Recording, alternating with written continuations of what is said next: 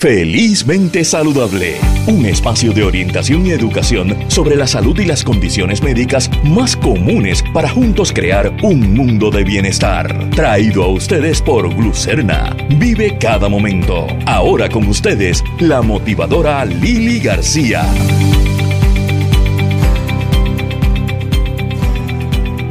Muy buenos días amigos de Felizmente Saludable, bienvenidos al programa hoy sábado 29 de octubre. Eh, hoy tengo unas entrevistas que, me encantan porque todos los temas son bien interesantes. Eh, vamos a estar hablando de lo que es la prueba BRCA o el BRCA test eh, para saber si tienes predisposición genética al cáncer de seno. una prueba que hizo famosa Angelina Jolie, pues vamos a hablar con una doctora puertorriqueña eh, que se hizo la prueba y se sometió a una doble mastectomía sin tener cáncer. ¿Por qué tomó esa decisión? Pues vamos a hablar un poquito con ella más adelante. Vamos a hablar acerca de la dislexia, uno de, de los problemas de aprendizaje que puede llevar a muchos niños y niñas a convertirse en desertores escolares si no descubren una alternativa porque puede ser bien frustrante y cómo se trabaja con, con, la dislexia. Y vamos a comenzar el programa hablando acerca del agua. Eh, después del huracán Fiona, la calidad del agua pues viene a ser noticia de primera plana nuevamente. Eh, fuimos muchos los que nos quedamos sin agua, qué pasó cuando llegó, porque es importante la calidad y cómo puedes saber. Así que eso y muchos temas más hoy en Felizmente Saludable con Lili. ¿Cómo sabes tú que la calidad del agua que, estás eh, recibiendo en tu casa es calidad óptima para consumo? Eh, ¿Y qué es agua dura versus pura versus agua dura? Eh, todos estos términos que en realidad no sabemos mucho sobre ellos, pero son bien importantes a la hora de conservar nuestra salud. Y para hablarnos sobre este tema tenemos a Lilia de Gracia, ella es asesora de Puronics, el sistema de purificación de agua, y lleva muchas décadas educando, digo, yo jovencita, pero lleva mucho tiempo educando y orientando sobre los sistemas de, de purificación. Lilia, bienvenida, felizmente saludable, buenos días. Saludos Lili, gracias por la oportunidad de compartir con ustedes un poquito de, lo que la vida me lleva enseñando por muchísimo tiempo y algo vital para seguir viviendo, como tú dices, en una calidad de salud óptima. Tú sabes que hay lugares donde uno viaja y se sabe que tú no puedes beber el agua, punto. Eh, hay otros lugares como en Puerto Rico que el agua es más pura o menos pura dependiendo de en qué pueblo tú vivas o en qué sector tú vivas. Eh, ¿Cuándo se habla de agua pura? ¿Cuándo no es pura? ¿Qué es lo que hay? ¿Qué virus? ¿Qué bacterias? ¿Qué podemos encontrar en el agua? Bueno, definitivamente eh, eso lo podemos llevar, esa, esa primera eh, intervención tuya de decir que hay sitios que uno va y no puede tomar agua.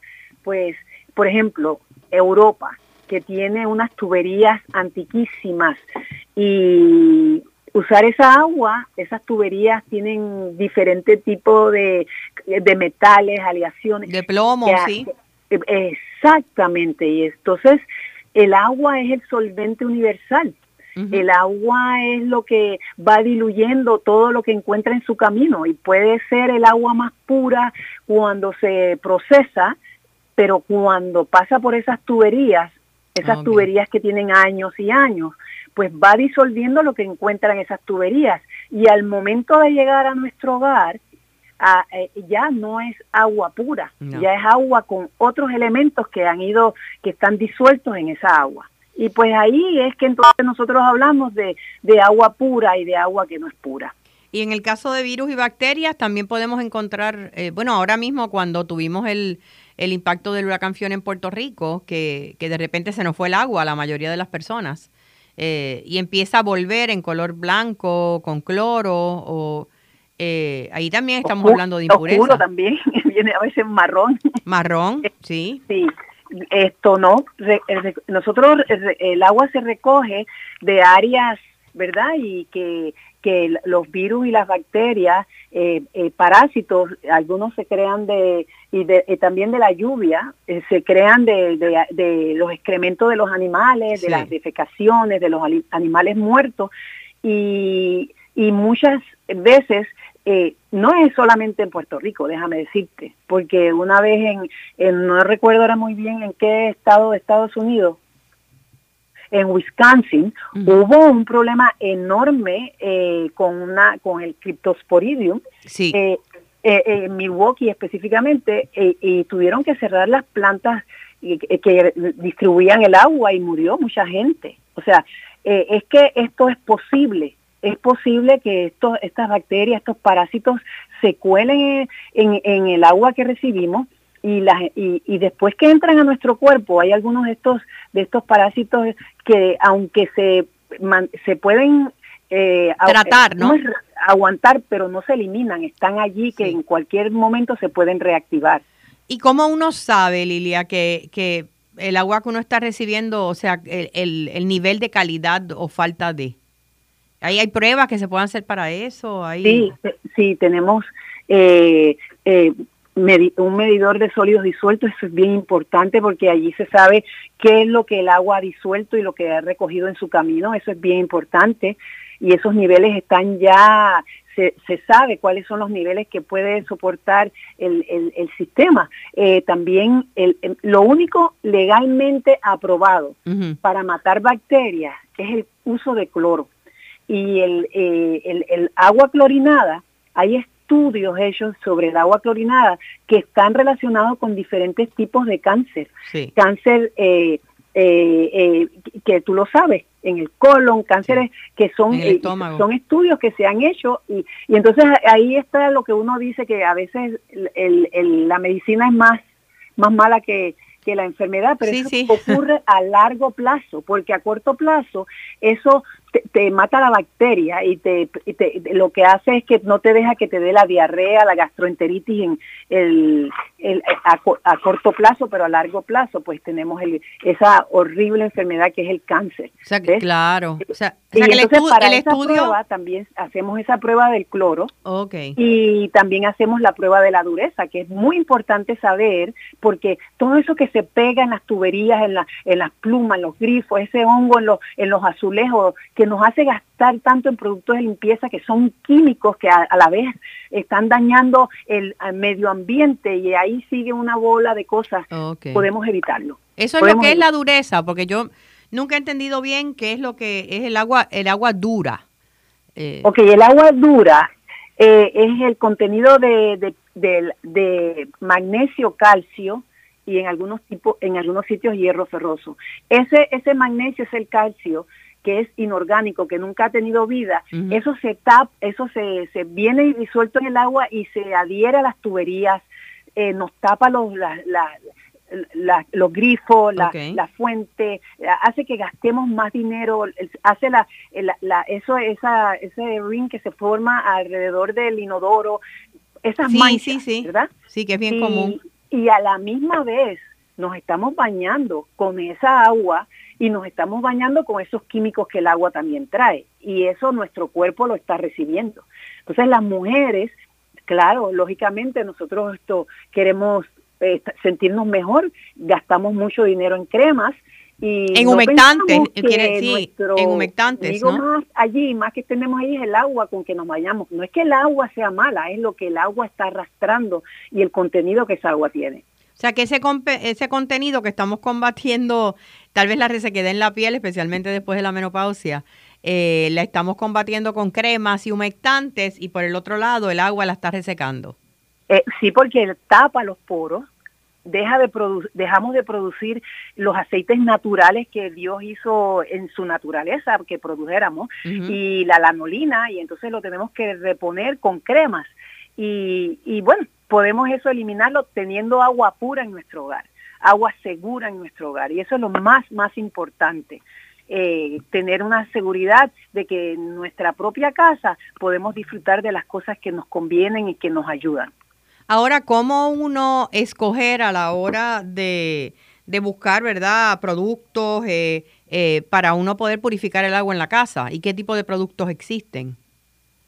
Es, bien importante, mi, eh, Lili, porque esto me da a veces cosas que visito personas que, que pues han hecho un sacrificio enorme porque están buscando esa seguridad y esa calidad y cuando hacemos la prueba del agua que ellos de ese sistema que han puesto, ese equipo que han puesto y lo probamos con el agua que está saliendo por la llave corriente, a veces está igual o peor. Así que eso es bien importante, eh, eh, esas pruebas que te dije anteriormente, que, nos hagan esas pruebas eh, de, de, nuestro equipo ya instalado y para la seguridad de que estamos hemos hecho la mejor inversión, lo que nos merecemos. ¿Ok?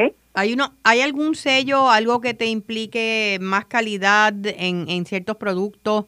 Y, y cuáles son las necesidades de las diferentes personas, ¿verdad? Porque me imagino que hay eh, eh, una variedad grande de productos para purificar agua.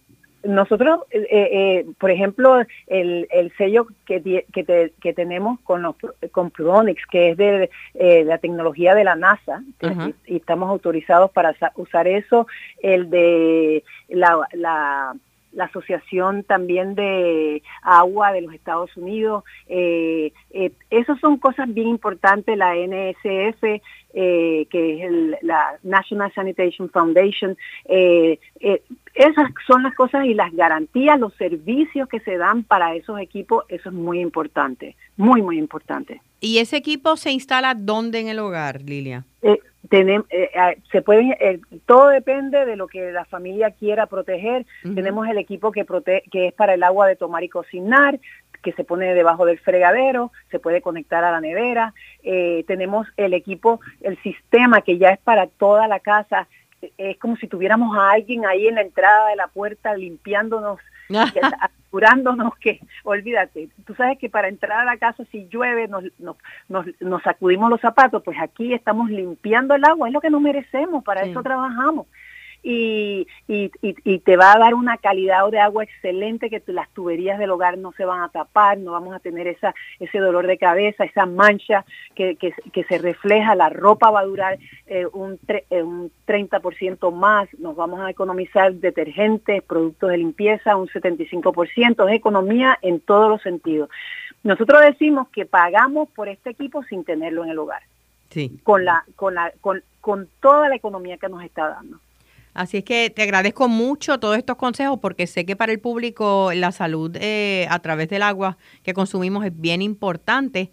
Eh, así que gracias. Para obtener más información acerca de, los productos, etcétera, ¿dónde podemos comunicarnos? ¿Hay una página web? Está el 787-751-6464. Eh, 751-6464 también estamos en mihogarsaludable.com. Mihogarsaludable.com. Muchísimas gracias, eh, Lilia de Gracia, asesora de Puronics, ¿verdad? Y, siempre es importante, tenemos que ver eh, y escoger la compañía adecuada, los productos adecuados, porque podemos hacer una inversión grande y tal vez no estar funcionando. Eh, regresamos en breve con un poquito más acá en Feliz. Seguimos con más en Felizmente Saludable con la motivadora Lili García.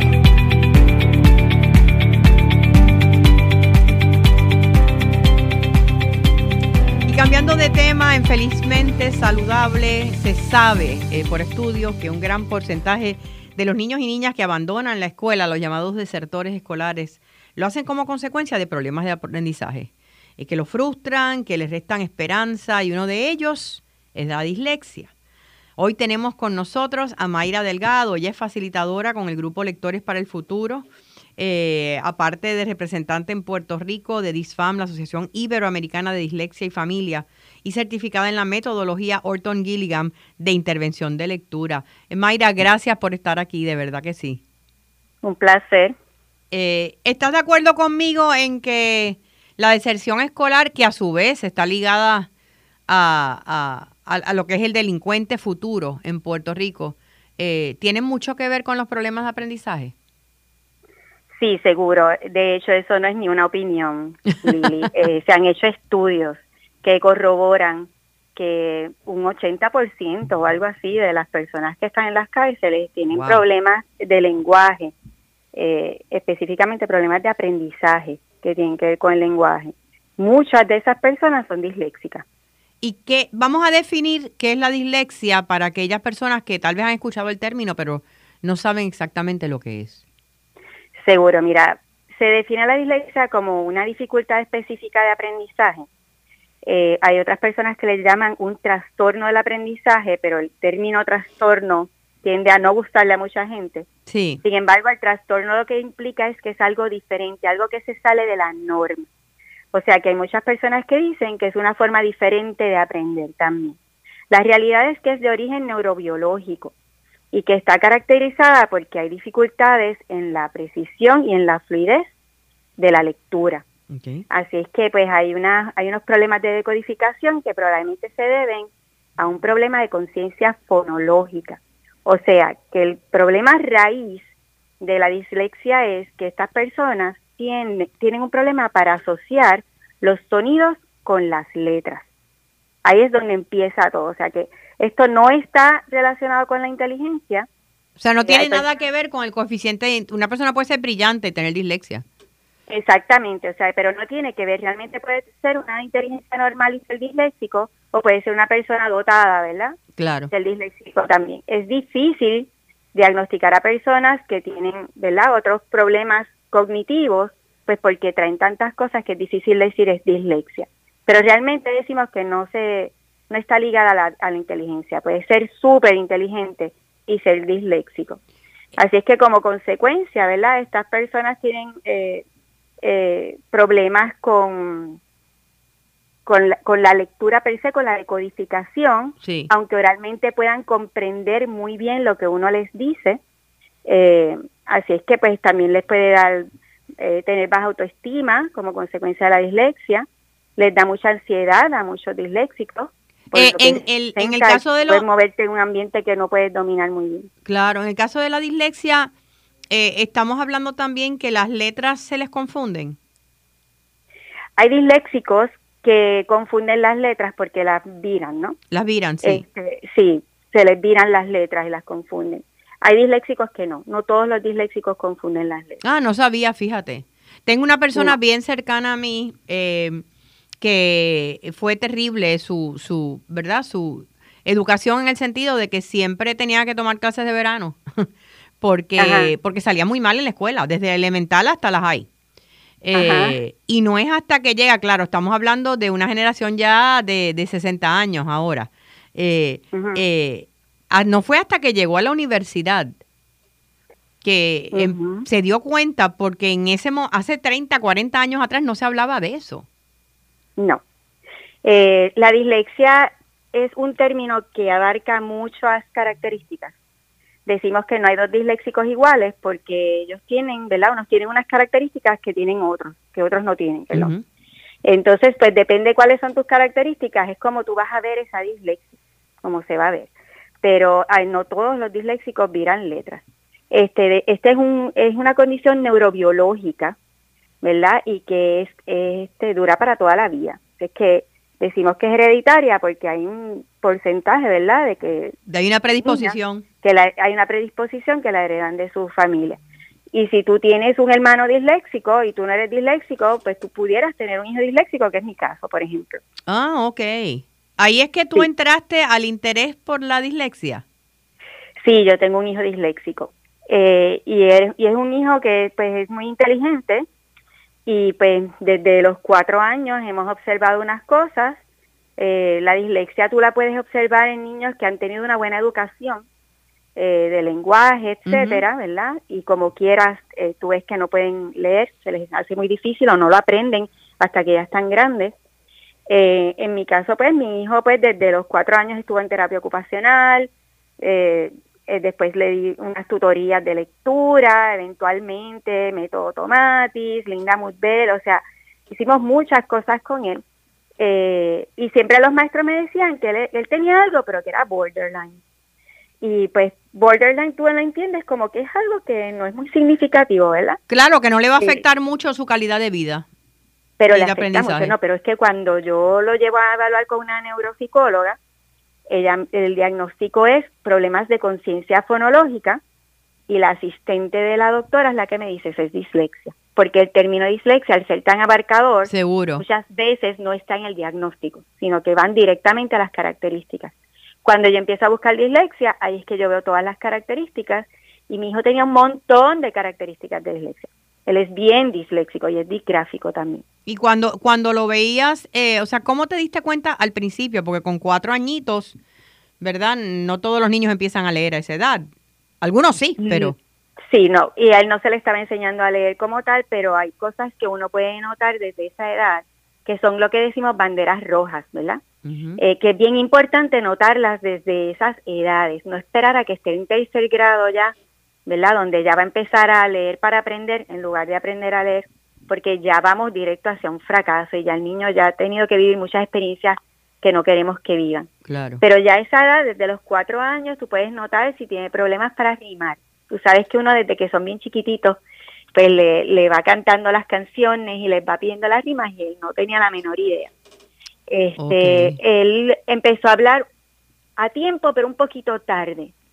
Eh, él confundía algunas palabras, por ejemplo, desde que era bien pequeño, mi hijo en lugar de decir papá o mamá, él decía papá mamá o mamá papá. Corrido. Como que, sí, él no, él no distinguía entre esas dos palabras. Él- para él era lo mismo. Eh, y, las, y las invertía, de todas formas. O sea, que son cosas que uno puede ir viendo desde que son bien pequeños, esa, ese hablar tarde, el no poder hacer rimas, este cuando ya le estás enseñando las letras, tienen dificultad para recordar las letras. Eh, cuando le estás enseñando los días de la semana, no pueden recordar esas secuencias.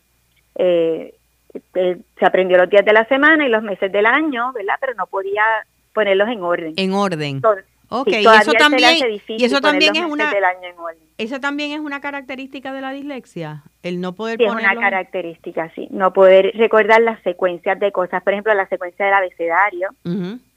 también es una secuencia que olvidan. Eh, él no recordaba los nombres de sus amigos. eh, Wow. Y así por el estilo. O sea, hay varias características que tú puedes observar desde que son bien pequeños y ya que están en la escuela, los maestros pueden ver inclusive ese agarre de lápiz. Él empezó, bueno, a los cuatro años cuando él estaba en su preescolar, tú entrabas a la escuela y mirabas el boletín board desde la entrada y tú Ah. podías decir cuál era el trabajo de mi hijo. ¿Por Porque qué? si habían trazado una mano y la habían recortado, a la de mi hijo le faltaba un dedo. o estaba eh, pintada en muchos colores. Eh, este, ellos se cansan y tienden a cambiar de color para descansar la mano, me explicaron a mí. Él tuvo problemas para definir su, su lateralidad. Él utilizaba mucho la mano izquierda y la mano derecha. Y no fue hasta un poco más tarde que se definió como diestro. Eh, En el caso de, de eh, me, me recuerdo que cuando hablamos para hacer esta entrevista mencionaste que eh, en muchos casos la dislexia va está acompañando a otras condiciones como puede ser el déficit de atención o el, o eh, ADHD, eh, ¿verdad? Con hiperactividad. Sí. ¿Eso es así en más o menos en qué por ciento? Es un gran por ciento. A veces es difícil tú decir, mira, tanto por ciento de los disléxicos tienen eh, ADHD, pero la realidad es que son condiciones comórbidas. Sí. Eh, usualmente están juntas. La- estas condiciones es muy raro que aparezcan solas, aparecen con algo más. Eh, y la dislexia pues aparece mucho con ADHD, con disgrafía y con discalculia. Ok, cuando, cuando tú mencionaste que tu hijo tenía dis, eh, ¿cuál, que- ¿cuál fue la palabra? Porque discalculia es con los números, ¿no? Con los números, tiene disgrafía, sí. ¿Y cuál es esa? La, di- la disgrafía es, este, se relaciona con la habilidad de la mano, ¿verdad? Para escribir las letras. Eh, las habilidades para definir los espacios, por ejemplo, también. Eh, o sea, que, que el, el, el trazar las letras de manera errónea, el escribir unas letras más grandes que otras, escribir todo virado, todo eso lo estamos hablando después de que se espera la maduración, ¿verdad? En el desarrollo de las etapas de escritura, por Sí, o sea que no sigue una, un desarrollo normal, el que veríamos No. en cualquier otro niño. Exacto. Exacto. Ok. Y uno de los elementos más importantes, eh, como mencionaste, es diagnosticarlo a tiempo, eh, que se Sí. den cuenta, ¿verdad? Los padres, tutores, maestros, porque muchas veces le toca al maestro también eh, avisarle al padre, ¿no? Sí, es bien importante que la familia y la escuela, ¿verdad? Trabajen en unión con este aspecto, ¿verdad? Porque ya que la dislexia representa un problema para la lectura, pues las pruebas de dislexia realmente se dan cuando ya ellos están leyendo.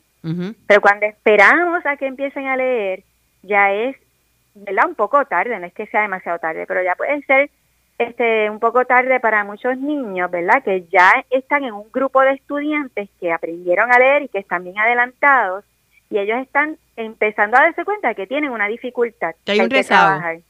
Sí. Ellos necesitan intervención, ¿verdad? Para poder este superar muchas de estas características, porque a pesar de que la dislexia no se cura, muchas de sus características sí se superan. Ya hay pruebas que, que levantan banderas, ¿verdad? Y nos dicen que hay probabilidad de dislexia de que, desde que los niños son pequeños, desde los cinco años, probablemente desde los cuatro.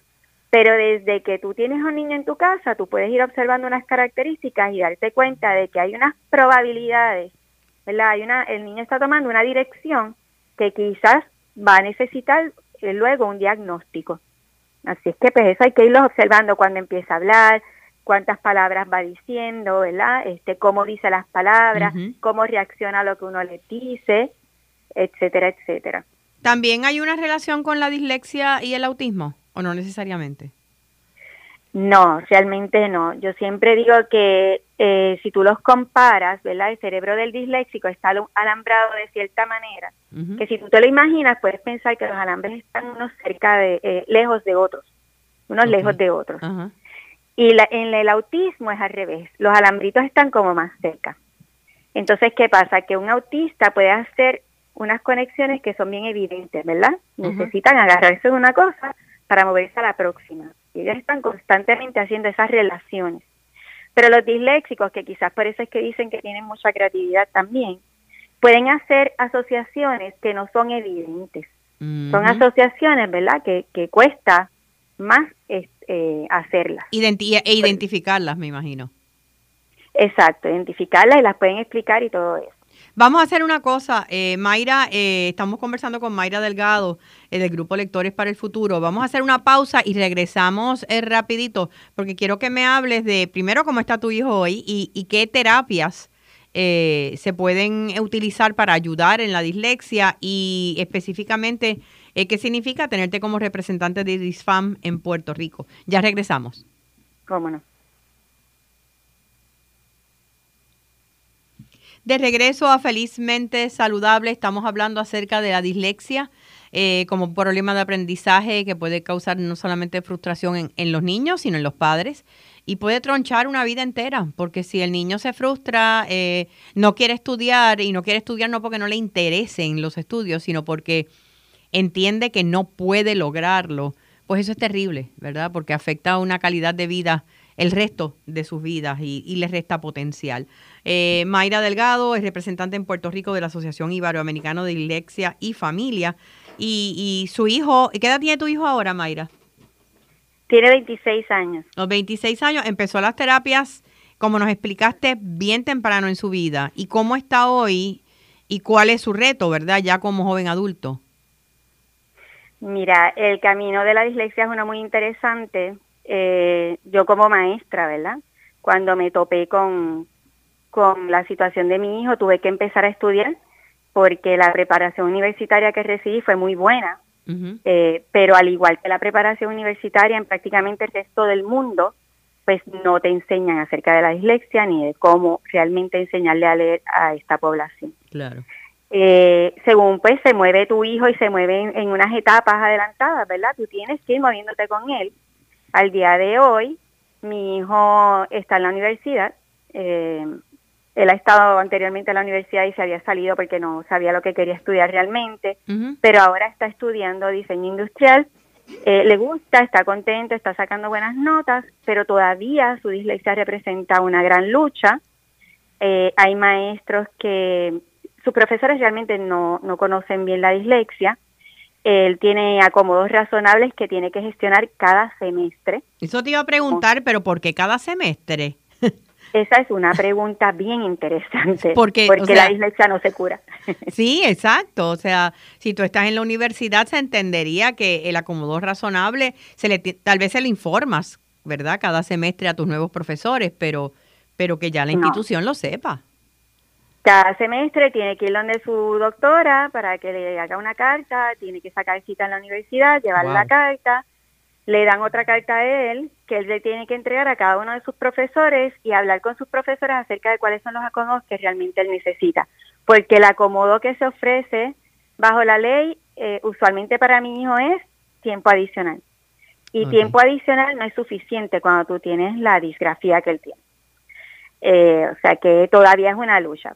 Eh, ahora mismo, pues, tú sabes, se ha encontrado con profesores que, que le dicen, pues yo te voy a dejar usar el diccionario. Eh, o profesores que hablan cambiando los pronombres y hablan de todes y de les y de ellos. Y él simplemente no los entiende. Eso le dificulta mucho la comunicación a un disléxico como mi hijo. Eh, así es que los retos continúan, pero seguimos abriendo puertas, seguimos investigando. Él ahora mismo está haciendo un proyecto y decidió hacer un proyecto acerca de la educación. Y pues a través de este proyecto quizás, ¿verdad? Se, se eduquen también algunos profesores. Eh, una, respecto a la dislexia. Una de tus responsabilidades, ¿verdad? Eh, con Lectores para el Futuro, y quiero que me hables un poquito más del grupo, es la intervención, ¿verdad? Con, ayudar a los maestros también. Sí, este, nosotros estamos capacitando a maestros, eh, estamos llevándole unos talleres eh, que incluyen los componentes del lenguaje que se deben enseñar para que así los maestros sepan, ¿verdad? Con unas estrategias bien específicas para que les puedan enseñar a todos sus estudiantes a leer. Porque lo que sucede, Lili, es que cuando tú le enseñas a leer a un disléxico utilizando las estrategias que le sirven a él, todos los otros estudiantes se benefician. Pero esto no sucede al revés. Si tú utilizas las estrategias que le sirven a los que no son disléxicos, estás dejando afuera una población que puede aprender a leer, pero no va a aprender si no es con las estrategias específicas. Entendiendo lo cargados que están los maestros y maestras en este país, em, hoy en día, eh, ¿cuán abiertos están a esto? Pues te tengo que decir que hay una sed por aprender. ¿De verdad? Eh, sí, aquí hay muchos maestros que quieren aprender. Eh, la realidad es que cuando tú sabes lo que tienes que hacer y lo que haces es efectivo, tú baja tu nivel de trabajo. Porque ahora mismo tú tienes muchos maestros ahí que están rompiéndose la cabeza y bajando las nubes, etcétera, para enseñarle a leer a sus estudiantes y aún así no lo logran. Sí. Pero si ellos tienen exactamente las estrategias que deben utilizar y la, y la manera de utilizarlas, pues todo su trabajo se aliviana. Eh, hace poco, ¿verdad? A principios de septiembre, nosotros tuvimos el simposio de, dislexia y lectoescritura y fue, fueron muchos maestros y estuvieron encantados con la actividad.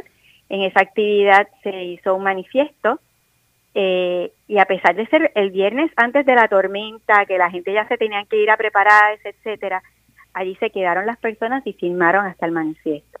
Qué bueno. Así que eso te dice, ¿verdad? El interés que hay por, por pertenecer a esta comunidad de profesores que están informados acerca de la dislexia.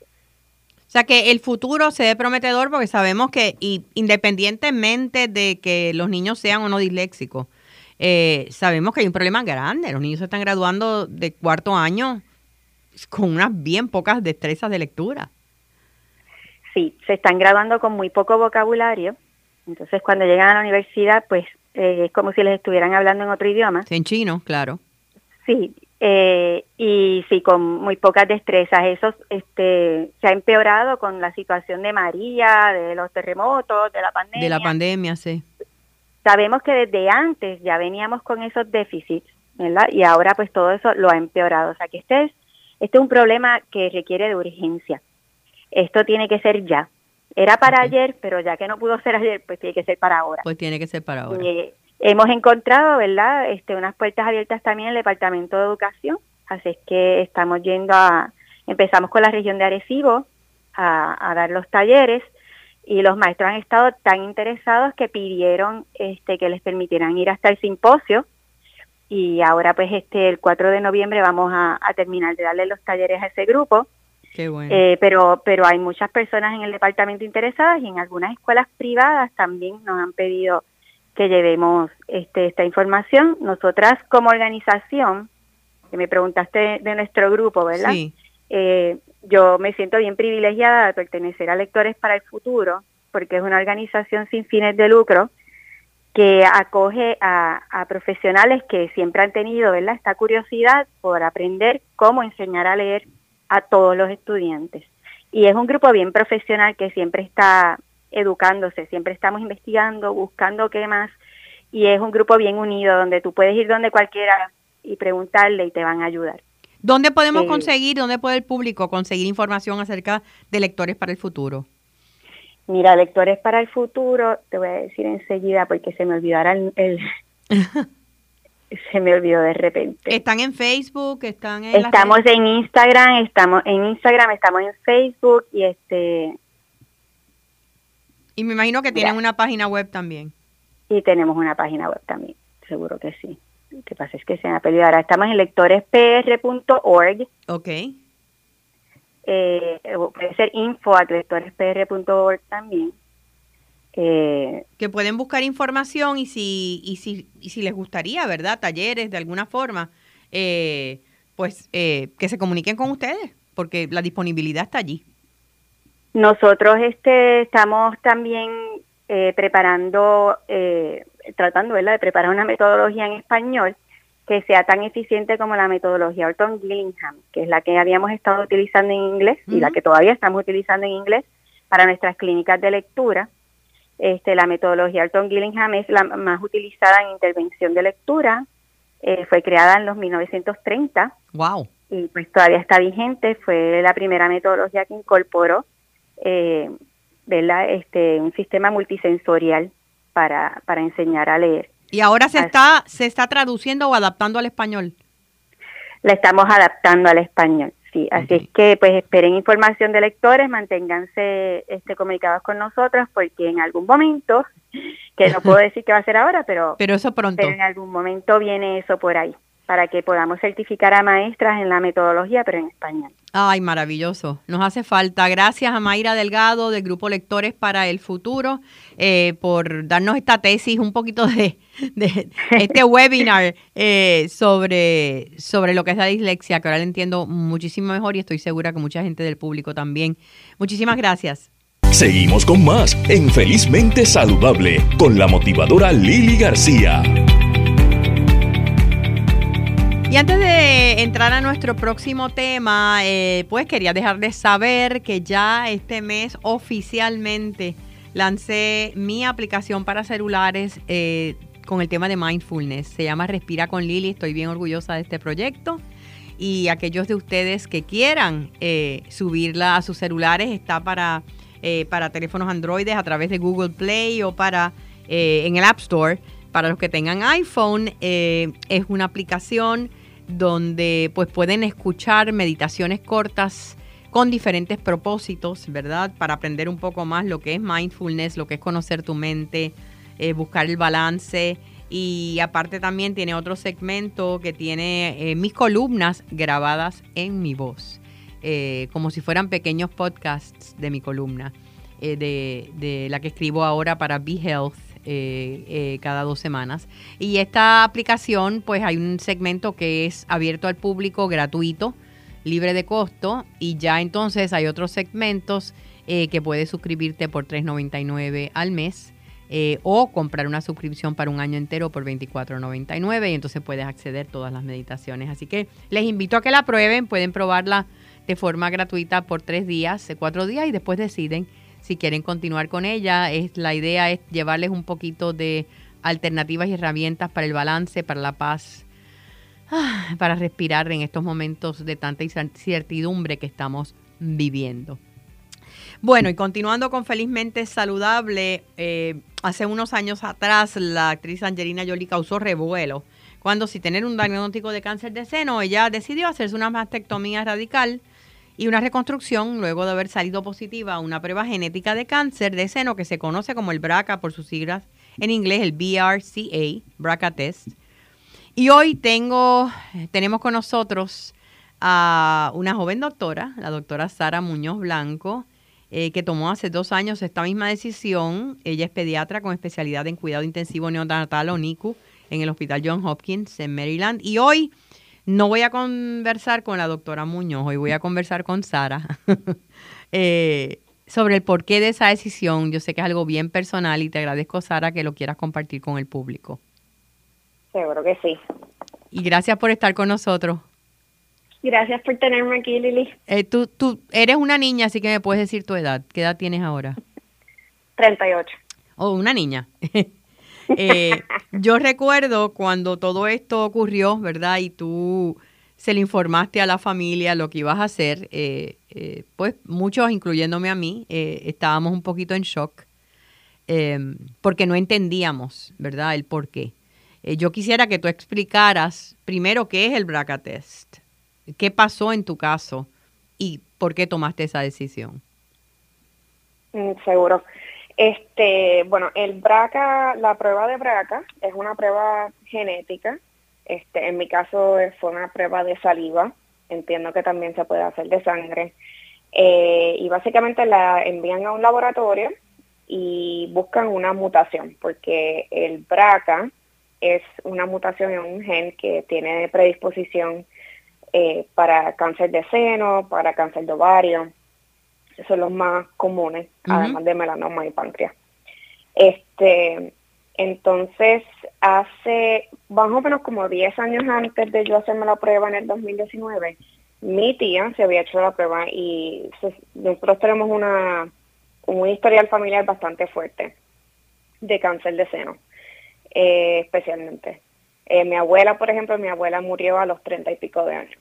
Ok, tu abuela materna. Hace mucho tiempo, mi abuela materna. Sí.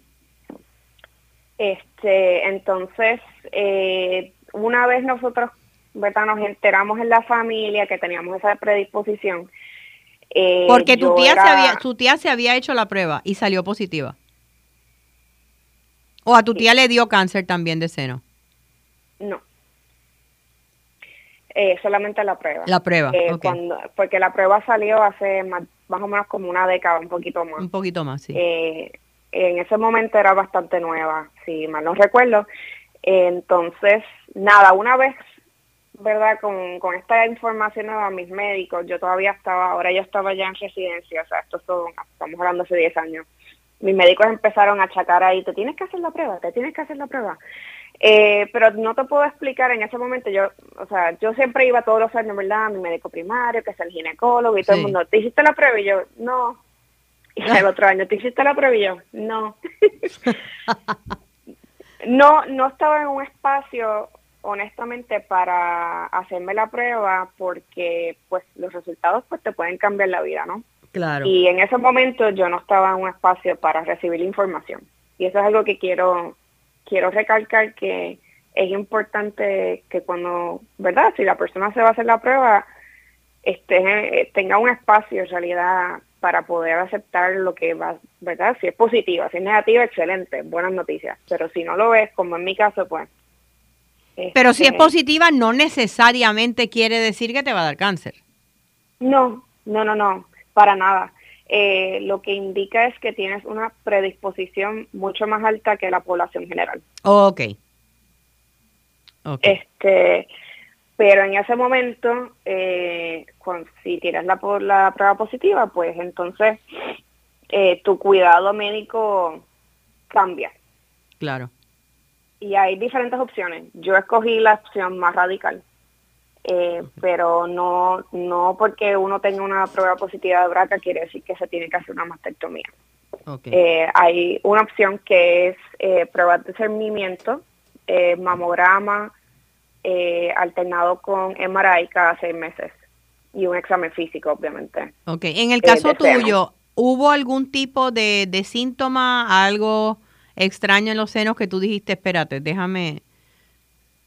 En mi caso, no. La verdad es que no. La verdad es que de momento dije, bueno, ya, eh, es hora de hacerla. Prueba. En ese momento yo estaba a punto de mudarme de Maryland a Texas y ya yo había visto a una geneticista aquí en Hopkins y dije, bueno, pues me hago la prueba antes de irme y literalmente me llegaron los resultados siete días después de yo haberme mudado a Texas. Oh, God. sí, una pequeña sorpresa, no te voy a mentir. Em, entonces, no, no tenía ningún síntoma, fue como, pues ya yo llevaba básicamente 10 años pensando. Pensando en esto pensando en esto, como quien dice, y, y nada, estaba en otra etapa de mi vida, honestamente. ¿Y entendiste, eh, entendiste, tú cotejaste esto, hablaste, buscaste opinión con otros médicos? Bueno, eh, para tomar la decisión tan drástica, porque tu decisión fue bien drástica. Eh, la de la cirugía, tú dices. Sí. Este, sí, obviamente eh, cuando tú vas a, la, a, a un especialista de genética, ahí te hablan pues de, ¿verdad?, cuáles son los pros y los cons de hacerte una prueba genética eh, y qué son las opciones si sales positivo. Como dije, pues puede ser seguimiento solamente o puede ser este cirugía. Claro. Eh, en mi caso ya yo conocía de personas que se han hecho la cirugía, eh, así que número uno ya tenía ese ejemplo. Eh, y una vez sale positiva, pues entonces ahí vienen los demás especialistas, como mi cirujana de seno, este, mi cirujana oncóloga de seno, que ella y yo discutimos también la decisión te voy a decir la verdad, ya yo había tomado la decisión una vez yo fui a donde ella, pero ella también, o sea, solamente porque es cirujana no quiere decir que me iba a ver solamente para hacerme una cirugía. Ella me ofreció la opción de hacer seguimiento solamente. Quiero que, vamos a parar un momentito, eh, porque quiero que hagamos una pausa y continuamos hablando de cómo fue el proceso, porque es un proceso fuerte, eh, ¿verdad? Pero ¿cómo te sientes hoy a dos años del mismo. Vamos a regresar en breve eh, eh, acá Infelizmente Saludable.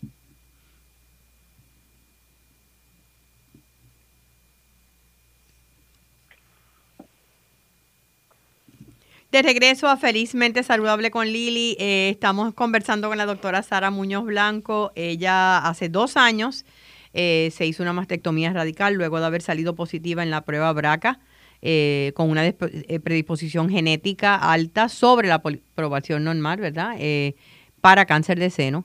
y tomó esa decisión. O sea que ya tú, Sara, fuiste más o menos ya sabiendo que tú querías sacar, hacerte la mastectomía y reconstruirte y seguir con tu vida. Sí, y verdad es una decisión de personal. Este, vamos a hablar claro, no todo, no es una decisión para todo el mundo y como he dicho, no es la única opción una vez uno tiene la prueba positiva. Eh, pero en mi caso, número uno, ya yo tenía un ejemplo de alguien cercano a mí que se había hecho la cirugía. Eh, y número dos, este, yo tengo una, ¿verdad? una experiencia diferente por mi trabajo, eh, donde yo he visto pues eh, desafortunadamente madres con diferentes tipos de cáncer que tienen bebés en el NICU este y, pues desafortunadamente que han fallecido. Entonces, pues mi, visión del mundo es un poquito diferente. Es un poquito diferente, sí. Este, a, ¿verdad? al resto de la gente. Y en mi caso, pues yo no podía, este, no como que no podía vivir con esa incertidumbre y decidí, pues, hacerme la cirugía me reuní con la doctora, mi cirujana oncóloga de seno. Eh, como dije, ella me ofreció el seguimiento, pero ya yo había hecho mi decisión. Y entonces, una cosa que reafirmó mi decisión fue que em, para prepararme para la cirugía, pues me hicieron un MRI de seno, donde sí me salió una, ¿verdad? Una, tenía una masita pequeña sospechosa, me tuve que hacer biopsia, eso fue todo un proceso psicológico, físico. O sea que sí hubo algo ahí. Sí, pero fue, o sea, no era, no era cáncer. Era benigna, sí, gracias a Dios. Este, era un, una lesión que te predispone para cáncer en cualquiera de los dos senos. Ok. O sea que eso abonó a que tomaras la decisión que tomaste. Sí, definitivamente. Este, y la doctora ya me lo había dicho, me había dicho que de hecho, como uno se está haciendo seguimientos cada seis meses, pues las probabilidades de que te salga algo y después te tengas que hacer una biopsia y todo ese proceso, ella me dijo que muchos de sus pacientes, después de que pasan una o dos veces por eso, dicen, mira, quítame los senos porque no puedo más con el estrés. Ok. Este, en el caso, eh, y te hago esta pregunta porque no conozco en, términos de los seguros, tú estás en Estados Unidos, acá en Puerto Rico tal vez es diferente, pero ¿el seguro médico te cubre ese tipo de operación al no haber un diagnóstico de cáncer? Sí, lo cubre. Y entiendo que en Puerto Rico también lo, lo, ¿Lo cubre porque, por la prueba de BRCA. Sí, por la prueba. Ok. Sí, porque si no hubiese sido algo bien costoso eh, sí extremadamente costoso. Sí. Eh, ¿Cómo te sientes hoy? Súper bien, este, me siento súper bien, no pienso en, no tengo ningún arrepentimiento de haberme hecho la mastectomía. Aunque fue bien fuerte el proceso. Fue extremadamente fuerte, es una operación eh, mayor, eh, la tuve durante la pandemia, obviamente, sí. literalmente en junio del 2020. Eh, ¿Qué más te puedo decir? Este, la reconstrucción, si quería decir una palabra, ¿verdad? Una, un poquito de eso. Eso también es una decisión bien personal. Sí. Este, hay gente, hay, hay mujeres que se quitan los senos y no se hacen reconstrucción. Y son, le llaman las, las, las flats. Las flats. Sí. Y viven súper felices y conozco gente que se hicieron una mastectomía radical preventiva como yo y no se hicieron reconstrucción.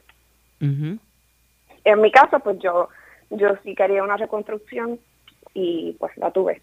Este, cuatro meses después de la, de la mastectomía. Sí, o sea que fue un proceso largo. Sí, este, claro, y todo depende de la persona. Hay gente que tiene que hacerse este, una cirugía como de reducción, creo, antes. O sea, es todo un proceso y eso lo hace en conjunto con, ¿verdad? Un equipo este, la mastectomía me la hizo mi cirujana oncóloga de seno y la reconstrucción, pues, el, este, cirujano plástico. El cirujano plástico. Eh, ahora mismo, eh, no te arrepientes de haber tomado esa decisión, eh, pero fíjate, me, me, me gustó que haces la aclaración de que tú no quisiste saber hasta que tú estabas segura que podías tomar la decisión, la que fuera, pero que estuvieras en, en ese espacio emocional que estabas lista para recibir cualquier noticia. Sí, y claro, te digo que uno está listo, pero como todo, pues... Pues no, no es lo mismo cuando llega. no es lo mismo cuando llega, yo me acuerdo, fue bien fuerte emocionalmente hasta que me pude reunir con la geneticista ya en Texas otra vez para entonces hablar de, ¿verdad? de los detalles bien. Este, era, era bien fuerte eh, pensar en, pensar en todo y obviamente este, yo ahora mismo yo no tengo hijos, no sé si vaya a pasar o no, eh, pero también lo menciono para gente que está todavía en su edad reproductiva. Eh, obviamente yo no voy a poder lactar si en algún momento tengo un hijo o una hija. Okay. Y eso también pues lo pensé un montón. Pero igual me sentía que en mi caso prefería to be done with it, como y, e ya sácalo del paso. Y esto no quiere decir, Sara, que tú no te sigas dando seguimiento, porque esto es bien importante. sí, no, yo tengo que ir cada, cada, los primeros dos años fui cada seis meses, entiendo que la última cita me graduaron a, anual para hacerme un examen físico de seno, este, todos los años. Y en el caso de también de, de, cáncer cervical o cualquier otro, o, eso no estaba incluido en el BRCA test?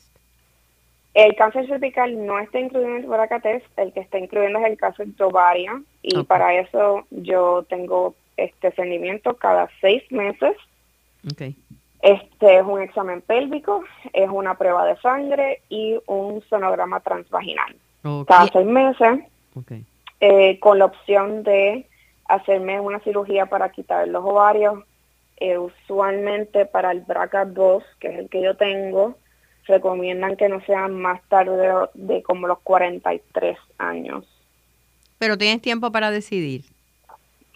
Hay tiempo para decidir y, y, y, y, eso también, pues obviamente es otra decisión bastante, bastante grande eh, que en su momento se tomará. En su momento se tomará. No hay, no hay, no hay prisa. Y lo importante es que eres una paciente responsable, porque los médicos, fíjate, no necesariamente lo son.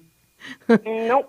A veces los médicos son los peores pacientes y, y sin embargo estás con tu seguimiento anualmente para los senos, cada seis meses para los ovarios y me parece que eso es un mensaje importante que todas las mujeres que nos están escuchando eh, estén claras en, en que la, la mejor medicina es la prevención. Eh, definitivamente la prevención es la mejor medicina.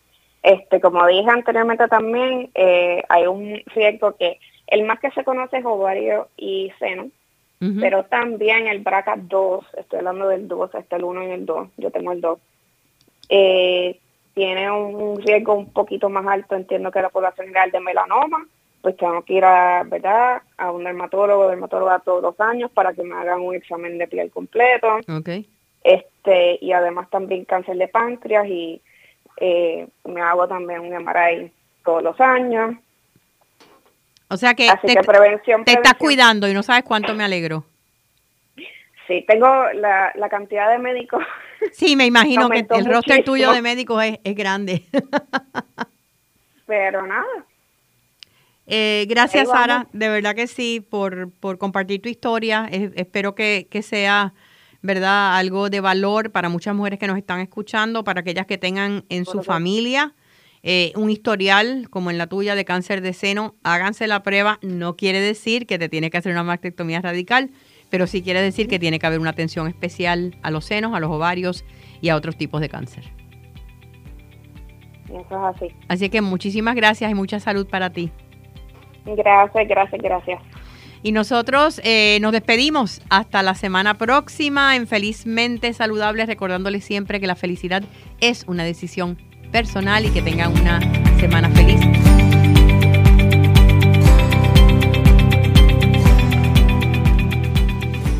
La mejor manera de predecir el futuro es crearlo y cambiar el mundo.